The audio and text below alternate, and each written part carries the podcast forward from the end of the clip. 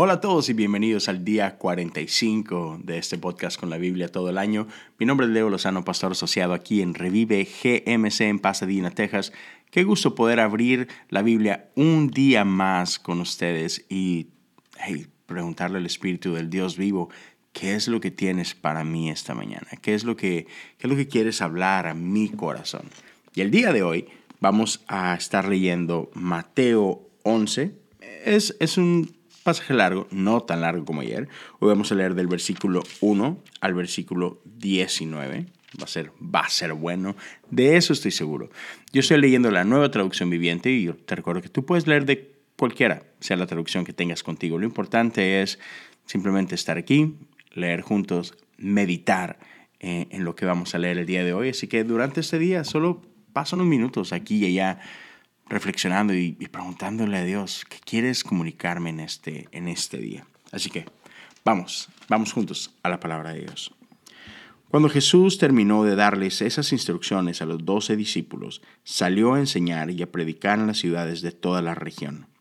Juan el Bautista, quien estaba en prisión, oyó acerca de todas las cosas que hacía el Mesías.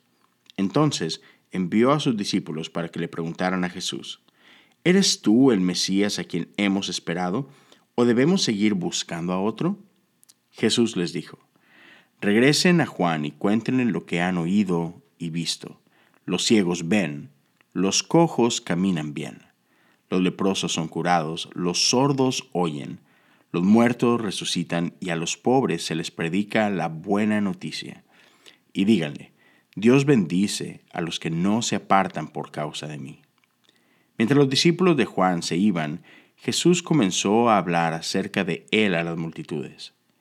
¿A qué clase de hombre fueron a ver el desierto? ¿Acaso era una caña débil sacudida con la más leve brisa? ¿O esperaban ver a un hombre vestido con ropa costosa? No, la gente que usa ropa costosa vive en los palacios. Buscaban a un profeta. Así es, y él es más que un profeta. Juan es el hombre al que se refieren las escrituras cuando dicen, mira, envío a mi mensajero por anticipado, y él preparará el camino delante de ti. Les digo la verdad, de todos los que han vivido, nadie es superior a Juan el Bautista. Sin embargo, hasta la persona más insignificante en el reino del cielo es superior a él. Desde los días en que Juan el Bautista comenzó a predicar hasta ahora, el reino del cielo ha venido avanzando con fuerza, y gente violenta lo está atacando. Pues antes de que viniera Juan, todos los profetas y la ley de Moisés anunciaban este tiempo. Y si ustedes están dispuestos a aceptar lo que les digo, Él es Elías, aquel que los profetas dijeron que vendría. El que tenga oídos para oír, que escuche y entienda. ¿Con qué puedo comparar a esta generación? Se parece a los niños que juegan en la plaza. Se quejan ante sus amigos. Tocamos canciones de bodas y no bailaron. Entonces tocamos cantos fúnebres y no se lamentaron. Pues Juan no dedicaba el tiempo a comer y beber y ustedes dicen está poseído por un demonio. El Hijo del Hombre, por su parte, festeja y bebe. Y ustedes dicen es un glotón y un borracho, y es amigo de cobradores de impuestos y de otros pecadores. Pero la sabiduría demuestra está en lo cierto por medio de sus resultados. Esta es la palabra de Dios para el pueblo de Dios y damos gracias a Dios por su palabra. Hey, pues no sé qué es lo que, lo que Dios hable a tu corazón, pero a mí me encanta simplemente cómo, cómo Jesús apunta a, Juan y apunta a sí mismo. Y, Juan deja claro de que, hey, somos diferentes. Tenemos misiones diferentes, propósitos diferentes. criticaron a uno, me critican a mí. y, y, eso solo me deja saber esto, ¿no? Que no podemos ir por esta vida tratando de satisfacer lo que, lo que otros esperan de nosotros o lo que otros creen que deberíamos estar haciendo. Tanto Juan como Jesús simplemente hicieron lo que el Padre los llamó a hacer. No vinieron a hacer su voluntad, sino que sometieron su voluntad a la voluntad del Padre.